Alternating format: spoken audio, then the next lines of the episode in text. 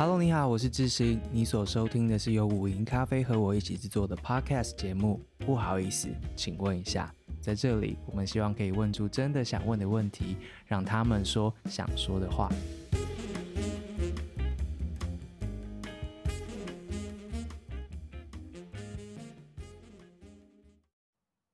Hello，各位不好意思，请问一下听众大家好，今天又是 Reading My Reading 最近看什么的单元。今天呢，呃，我很开心的，就是今天不再只是我一个人了，让我们欢迎赵微笑赵先生。呃，大家好，这么简短。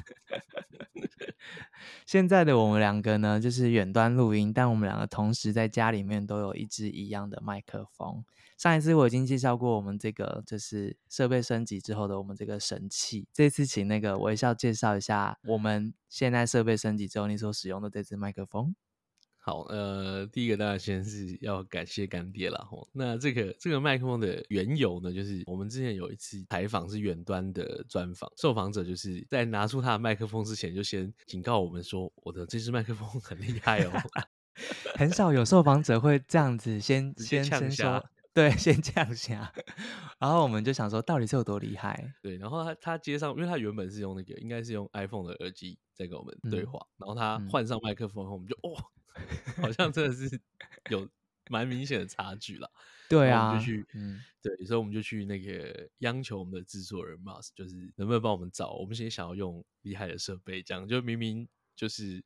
还没录几集，然后就我自己啊，我还没录几集就想要用很厉害的设备，但因为当下真的太难堪了，因为受访者的声音好好哦，对，就是他的设备感觉比我们专业一百倍，对，对，然后我们就是有一些心理的创伤，然后 后来就是干爹就是很大方的 sponsor 我们这个器材，那我自己用了以后，我就觉得说，第一个最大的差别是，呃，上一集我们念读者留言的时候，就好像有一些读者有小小的称赞一下，觉得。我的声音还蛮好听的，你说你吗？对对对，呃，你应该已经听到，不太想听了，然后这是你第一次被被大家点名说微笑的声音很好听吗？对对对，所以让我有点小小的虚荣感。谢谢大家。其实应该是说，从小到大没有想过自己的声音 好听这件事啦。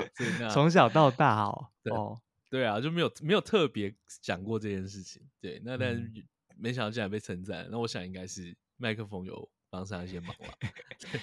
好的，如果你也想要收到这样子的回馈的话，欢迎参考这一支 Shure MV7 Podcast 动圈式 USB 麦克风。上一次我已经介绍过它的几个几个特点了，你自己用觉得感觉如何？对，第一个当然就是我觉得它的那个界面，就是它的调声音跟麦克风声音跟这个耳机进声音的界面，我觉得是蛮有质感的。它是一个环绕在麦克风上的，有一点像控制声音的按钮。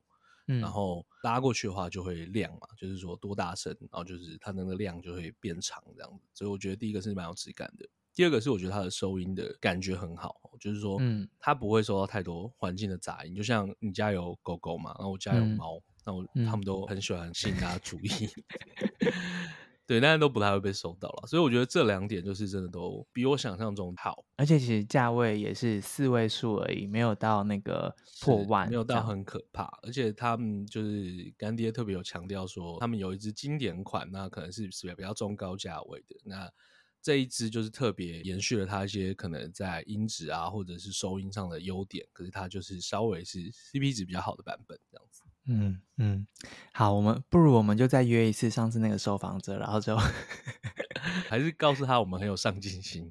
对，我们回来了，而且带着厉害的麦克风回来了，所以就是谢谢干爹。然后微笑有了麦克风了，所以以后就是最近看什么的单元呢？就希望微笑可以多出现，因为其实我觉得那个选举要到了，然后。资讯站啊，认知作战啊，或是其实社群网站这件事情，就是每天都有新的消息，所以就是希望那个微笑可以跟我一起来 cover 这条线。就是 我觉得我一个人可能看不太完，而且你是业界的人，所以可能会看到一些不同的观点。所以希望未来那个可以吗？如果你有空的话，时不时固定上来跟我一些交换一下关于这个题目我们看见的事如何？我呃，你约我的话，我就一定都有空啊。哎呦，好啊！但你不要在那边说什么听众不知道就是接不接受你啊，或怎样的？对，应该不会再怀疑这件事了吧？呃，不会啦，不会啦，就很感谢大家这样给我的鼓励。好呀，那今天就是有特别请你那个想说你要分享什么，所以你今天准备了什么要给我们呢？对，就是今天就是在大概前两周哈左右，嗯、台湾资讯环境研究中心 IORG 他们有举办一个夏日电影院的活动啦。吼，那基本上活动里面就是给大家看一些短影片、短影音。哦，那因为现在就是你各种渠道都会看到各种的短影片嘛，然后就是智新频道在滑那个抖音或者是 YouTube 的短影片嘛。我，不管用，我不敢用 TikTok 或抖音哎，所以就只有。YouTube 跟 Instagram YouTube 的影片哦，嗯，可是其实即使你用的平台不一样，现在其实也都是流来流去嘛。对啊，就即使对啊，即使你滑 I IG 也是会看到一堆对岸的片嘛，对不对？Facebook 现在也都有啊，然后很多时候、我因为我都是看那个狗狗，然后就怎么这个平台那个平台都看到同一只狗这样，嗯，哦，所以就是、嗯、就是同一条片，然后同一只狗。对，而且他都追到我这边来，我觉得演算法真的蛮准的。好，所以所以 把岔题，嗯，对，所以他们其实就是那针对这个东西，他们去想说跟大家解释一下，说这个错假讯息产生就是怎么造成对人的影响了。然后另外就是内华达大学拉斯维加斯分校的政治系的助理教授王宏文老师，他就是同整这些论述以外，那他还、嗯。提供了就是几个实际上在运作的例子，那我觉得是蛮有趣的。那等一下可能也会直接、嗯、呃让大家来听一下这个王宏老师的现那天现场的讲法，这样子。哦，好诶，所以我们会是第一次就是直接分享活动的音档，当做一种内容。嗯、呃，没有，上次那个资源回收场也有做。好啊，那我有注意到这场活动，然后我觉得这场活动蛮特别，是。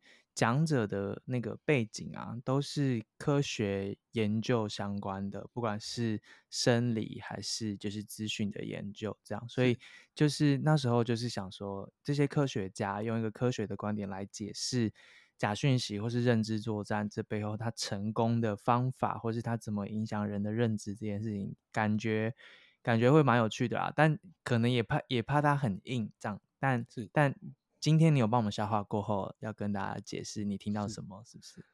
对，其实我觉得这场活动我印象比较深刻的，就会是说，嗯、其实过去我们在讲说假讯息啊这种东西的时候，我们会可能从政治学的角度啊，或者是说从这种心理学的角度，然后或者是我们会去，甚至我们会当一个讯息出来的时候，我们会想说，这个讯息为什么会有人被骗？怎么会怎么会有人这么笨？就是难免会跑出这种想法。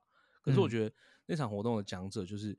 他们会从生理或者医学的角度去讲说，哦，当一个讯息反复产生的时候，其实你很容易会增加对他的信任、信任感，或者是说他的讯息其实是来自于你的信任的人的时候，你会更容易相信，先入为主相信他是真的。那这就跟我们现在使用社群平台的结构很有关系嘛，对不对？嗯，因为。你现在看新闻，不是你现在看到什么讯息，其实不太是新闻台的编辑决定给你的，就是说不是报纸的编辑决定什么东西要放头版，然后你会看得最显眼。现在不是这样，现在会是譬如说你的 Line 的朋友转贴什么给你，然后或者是说的朋友里面有多少人推一样的讯息的时候，你就会更容易看到嘛，嗯、对不对？嗯嗯嗯。所以他就是因。等于说有点像是说他们去做这个研究，那回推说，因为现在过去可能十几二十年接受讯息的方式，然后跟社群媒体的发展，然后加速了一个叫做 echo chamber，就是回廊式效应的原因，嗯、所以造成这种假讯息传递越来越容易，或者是说做认知作战的时候越来越容易，这样子。嗯嗯，理解理解，所以就是还蛮蛮明确的嘛，就是。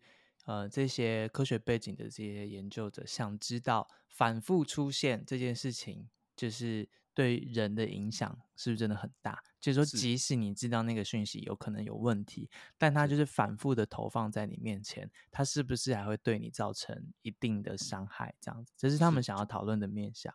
对，因为这就是我蛮惊讶的，就是我就发现，哎，一开始我很期待，就是很可能是很我们讲像到。直接的论述就是说，哎，这个现在发生什么事情啊？什么？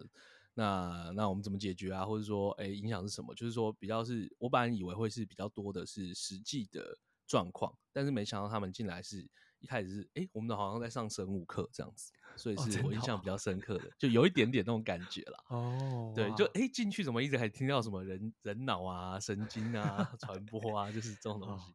就是用科学的观点告诉你说这些东西为什么会有效，对不对？这些讯息。好啊，那你今天嗯，嗯，你有准备音档要给我们？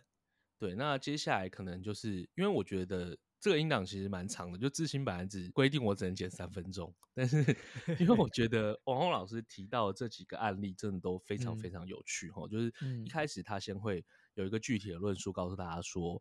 呃，跨境认知作战是怎么成立的？它它是怎么发生的？嗯、然后它的顺序会是怎么样、嗯？那以及它会带来三个这个认知作战的例子。嗯、那因为这三个例子，我自己都以我自己业内人看，我都觉得实在是太有趣了。那我我也觉得是听众会好奇的东西，所以我无法割舍要剪掉哪一个。所以没关系，我们自己的。节目随便要多长就多长，那我们所以他有给一个很明确的跨境认知作战是什么的这个解释，是不是？对，他有一个具体的描述。好，对，那我们先来听听看，就是王洪恩老师给这个呃这个 term 的定义是什么？请播。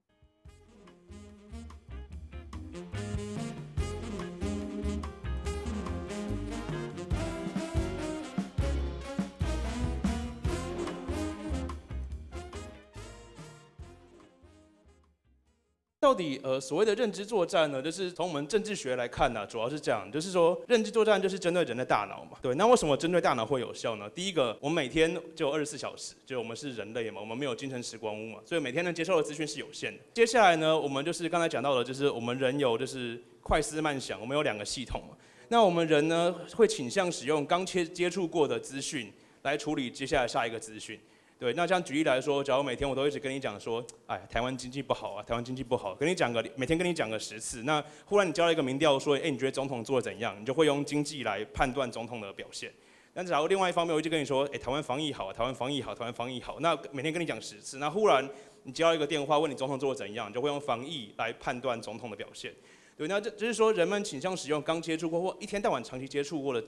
思维来处理之后的资讯，人的思维也会受到情绪波动而有所不同。就是我们知道说，呃，当你人忽然觉得很紧张，你觉得就是好像整个世界跟你想的不一样的时候，人紧张的时候会倾向接受更多资讯。那人假如你处于愤怒状态的话，你就会更倾向说立刻做出一些行动来改变当下的状况。对，那所以假如长期而言，假如有一个国家透过社群网站散布资讯，针对另外一个国家的国民，长长期使用资讯把他们给淹没。或长期让那些人有一些特别的情绪波动，那久而久之呢，就会改变另外一个国家的民众，either 变得更两极化，或是变得更不相信制度本身，或是民众之间彼此之间互不信任。那这样我们就会称之为是认知作战，因为是一个国家对另外一个国家的行为，然后那个这个行为没有办法透过民主程序来处理，只能透过跨境的用国安的层次来处理。那我们这样就是所谓的认知作战，透过境外资讯操弄而来控制这些，来透过这些人的大脑的这些。本来的设定来改变，来达成他作战的目标，所以我们称之为这个叫做认知作战。好，那我觉得刚刚这个王鸿老师讲说这个跨境认知作战的成因啦，我自己觉得印象比较深刻，就是说这个做法就是说你没有办法透过国家的民主程序去处理嘛，所以其实你就会变成很棘手。所以为什么重要跟为什么严重，其实我觉得最。主要的是这边，对，那不知道自信觉得呢？嗯，我、嗯、我觉得就是认知作案这件事情，就跟假新闻三个字一样，就是 变成一个朗朗上口的东西。然后，我觉得事情走到这个地步好像不太对，就是说每个人好像都都可以把它拿来当做一个题话题，就是阿贝。在游泳池里面聊天的题目啊，或是爸妈自己在跟小孩对话题目啊，我觉得这样很好，就是大家知道这件重要的事。但是一直一直以来，我不太确定每个人的认知对于这个这个名词的认知也不一样，所以我觉得他给了一个这样的一个呃框架或是一个明确的定义，我觉得对大家来说都是好事。那等一下来听看看他给的这些例子之后，可能就会更具体的知道他的这个意思是什么了。那我们接下来就听一下。王红老师带来的三个案例。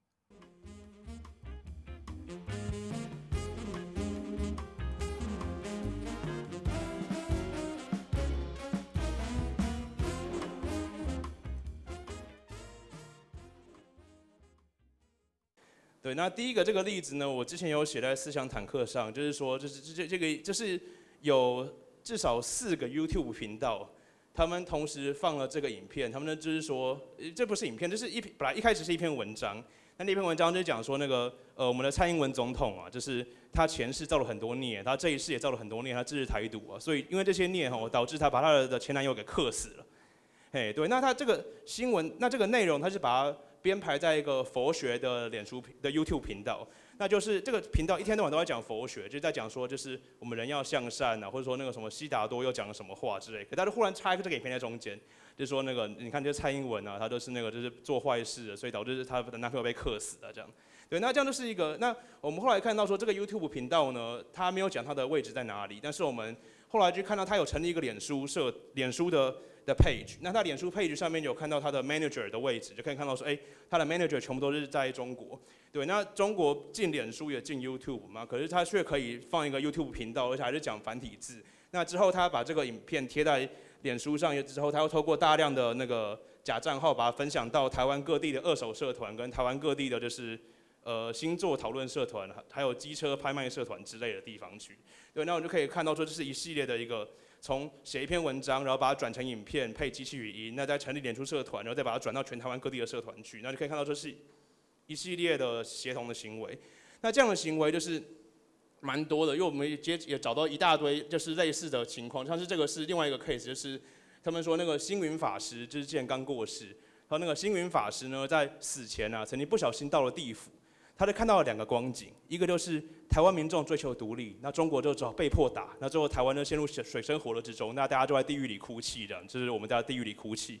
对，那所以后来星云法师又到了天堂，看到台湾民众一心向统一，那之后就两岸和平，和华人就发扬光大。对，所以星云法师呢死前呢就呼吁台湾民众说，我们就是去统一吧，这样就我们不要再让大家陷入地狱里了，这样。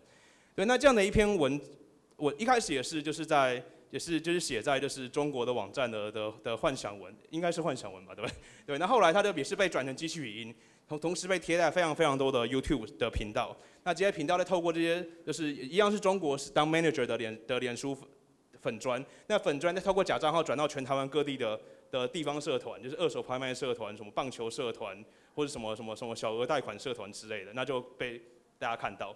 对，你这这再一次可以看到说，就这样所谓的协同行为，就是有一群账号去共同做类似的事情，来把来把这些东西透过境外，就专门针对台湾人，因为他们还有很多都是繁体字，然后把它给台湾人看，这样，那你可以看到说这样子的操作其实还蛮明显，其实最近真的是还蛮多的这样子。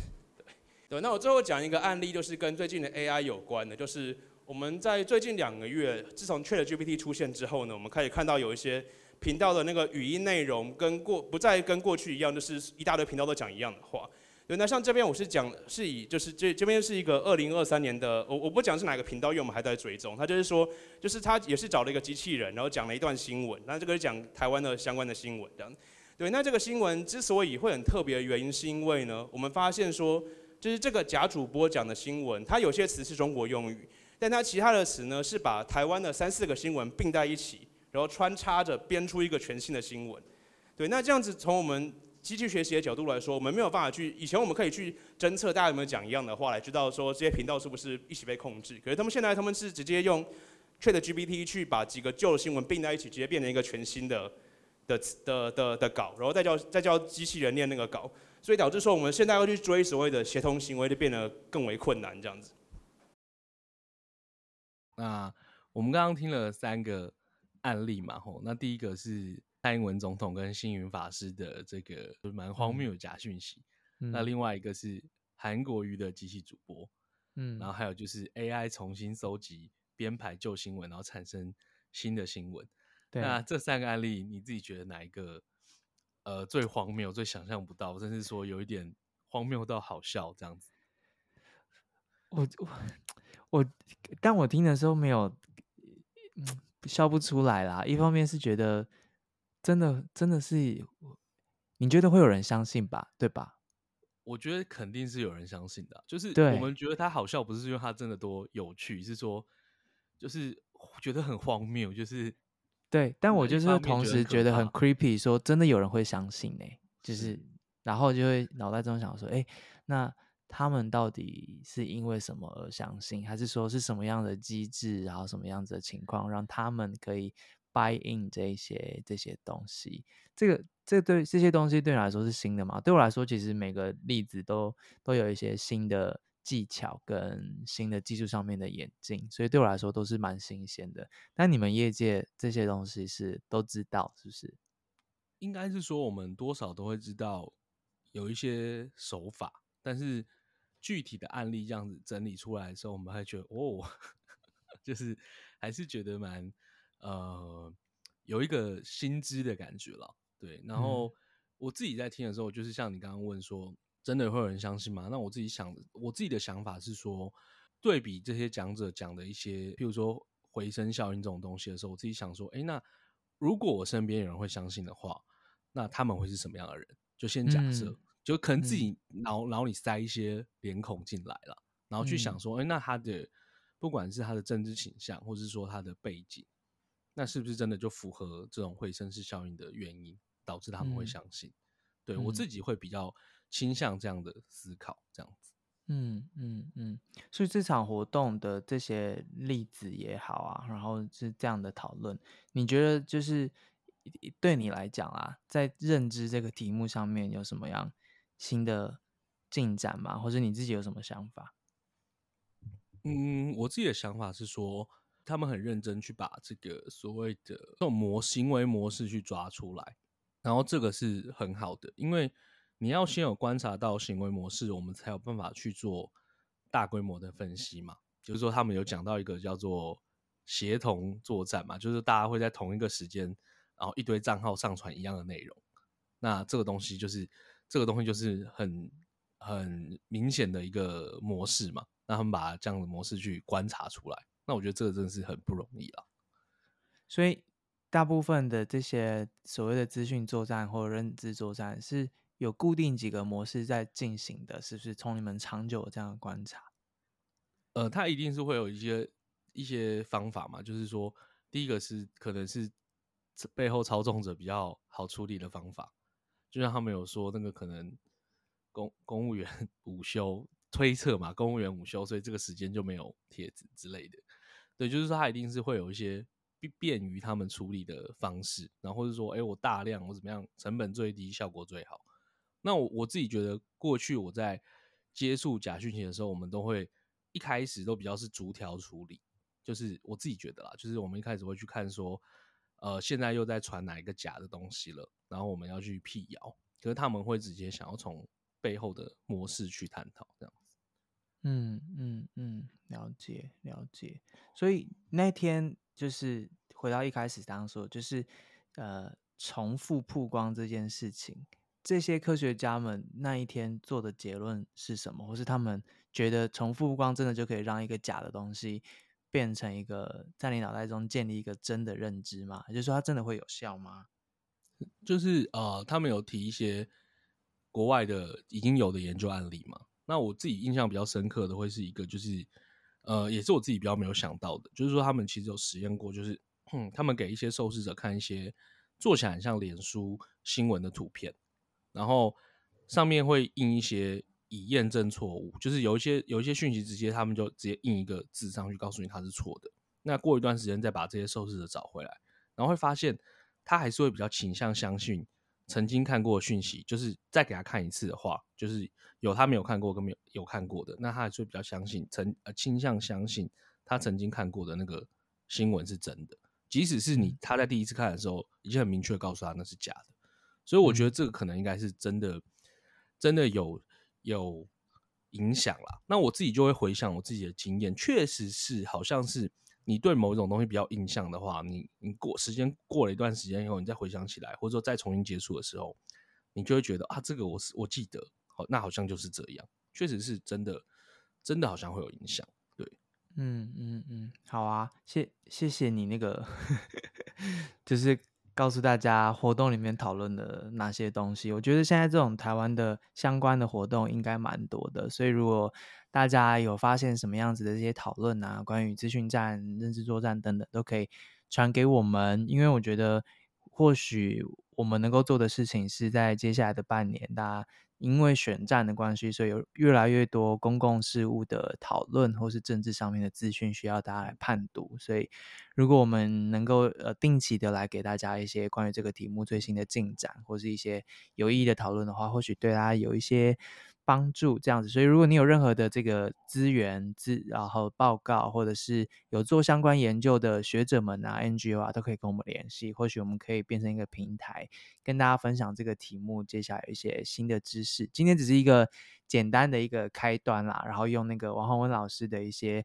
呃，分享可以很具体的告诉大家情况到了哪边了，然后可能有什么样子的做法，或至少我们对于认知作战有一个清晰的定义，而且知道那个是可以跨境进行的。这样，最后我想要分享一下微笑整理那一天活动的公布的民调，就是他们调查一下台湾现在资讯环境或是看短影音的这个行为的一些现况，给大家知道。所以听完之后，或许你就可以呃。对于现况到底是什么，大家都在看什么，有一些呃具体的一个 foundation，一个可以想象的一个基底，这样子。有我我最先最最压抑的是台湾民众百分之八十九平均每天使用网络五点四小时，这个是说划手机五点四小时吗？应该是手机加电脑加起来了。哦，我觉得应该是要算进手机比较有可能。对，了解了解，然后平均每周五天，每天一点七个小时会使用 YouTube。对对，这个我也是有点讶异。对，虽然我自己是每天都会在 YouTube 看一些我自己比较有兴趣的频道了。哦，有有看，不好意思，请问一下。这个肯定是有看的。那如果还没有订阅的听众朋友，麻烦把我们的 YouTube 频道订阅起来。好的，二十多岁使用 YouTube 的比例比较高，然后大部分的学历是大专以上。然后搜寻资讯来源的方式呢，百分之五十八还是在那个 App 或是网站上面会找寻关键字，然后在 YouTube 上面找资料这样子。但有百分之三十五，就是三分之一会。三分之一的人呢，他是透过外部的连接连到 YouTube 来的，然后有超过三分之一的人有在看短影片，然后大部分看的还是音乐比较多，但第二名其实就是新闻时事了。所以 YT 其实在新闻的那个作用上面还蛮明显的吼。对，这也是他们强调说他们为什么要开始研究 YouTube 短影片的原因，因为他们觉得说。呃，就像我们前面讲很多所谓的这个回声效应啊，或者所谓的同温层，嗯，所以他们觉得说，现在的人其实好像已经很多，你接收到资讯讯息或者你看新闻的方式，其实已经在 YouTube 上了。那所以那当然上面的影片当然就会有价值嘛。嗯，因为他对，就像你你在滑那个短影片的时候，你就是一直滑下一则嘛，其实你也不会太在乎说它到底是来自谁，所以它是同一个平台，然后大家已经习惯在这个平台接受这样的事情的时候，那当然它就会。应该是一个蛮重要需要去认真看待的东西。嗯嗯，他们做的另外一部分的民调是关于抖音，也就是另外一个主要的短音平台。我蛮讶异的，原来使用抖音的情况，各个年龄层的比例差不多。哎，五六十岁以上的人其实并不比例并不低，哎，就是也是蛮多，就是分配蛮平均的这样。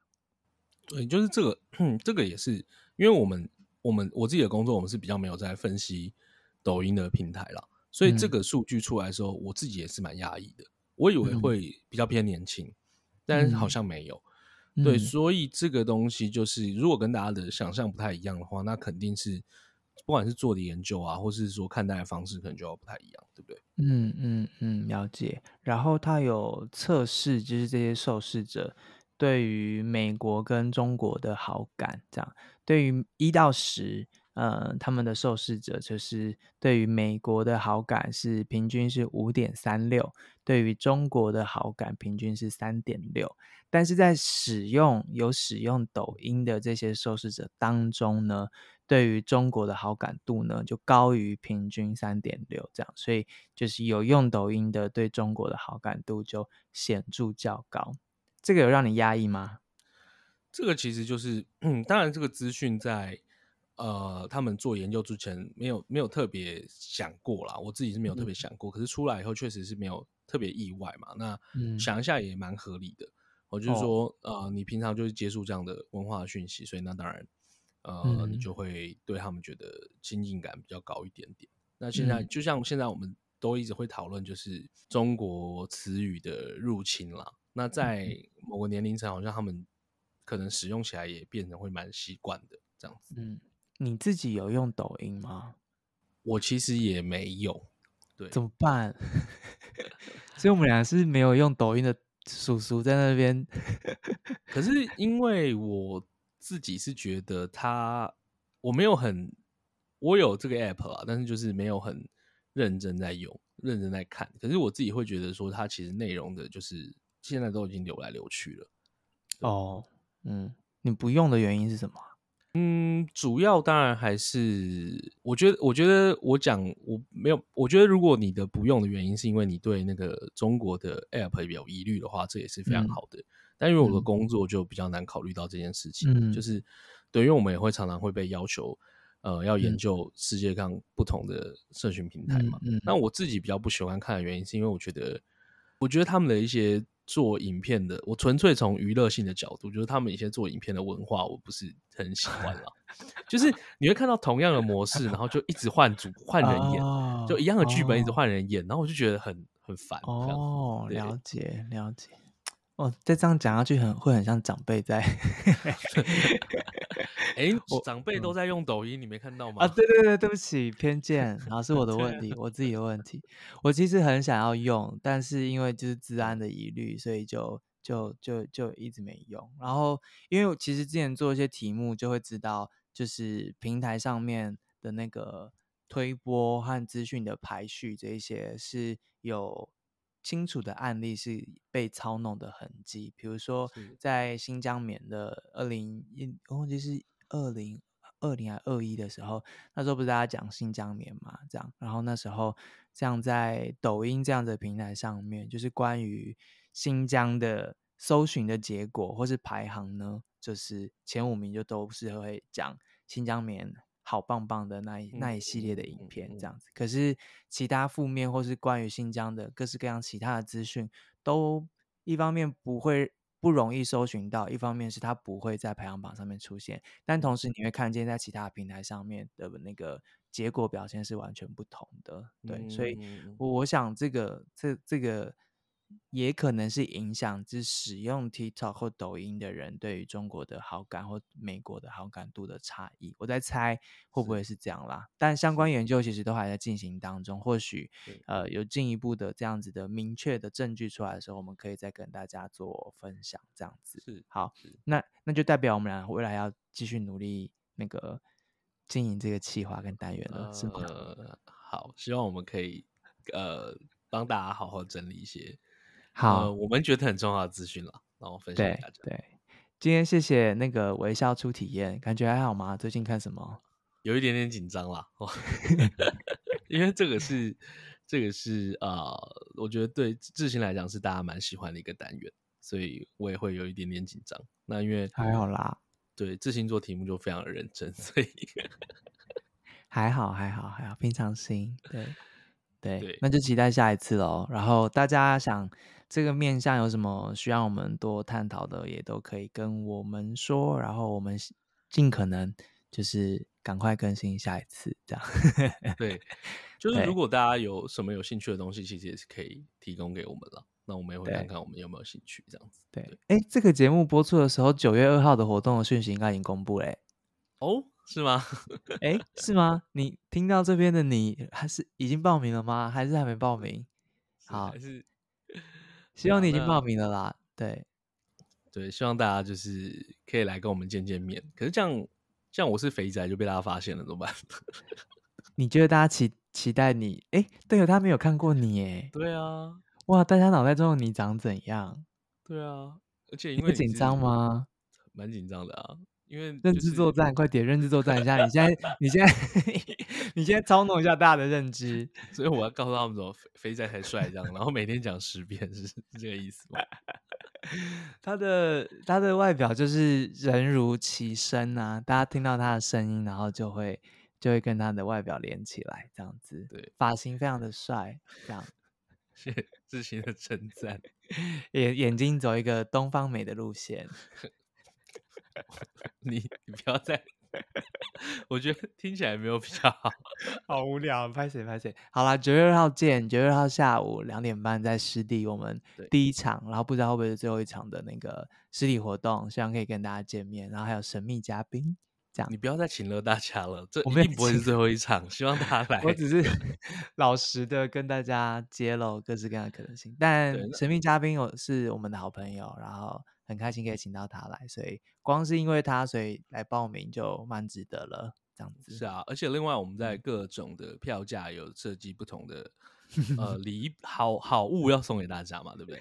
对，呃，因为我们这个活动那时候在设计的时候就是一个五营咖啡的延伸，所以五营咖啡办实体活动有一个传统，就是每次我们公开那个票价的时候，尤其是套票系列，大家都会觉得。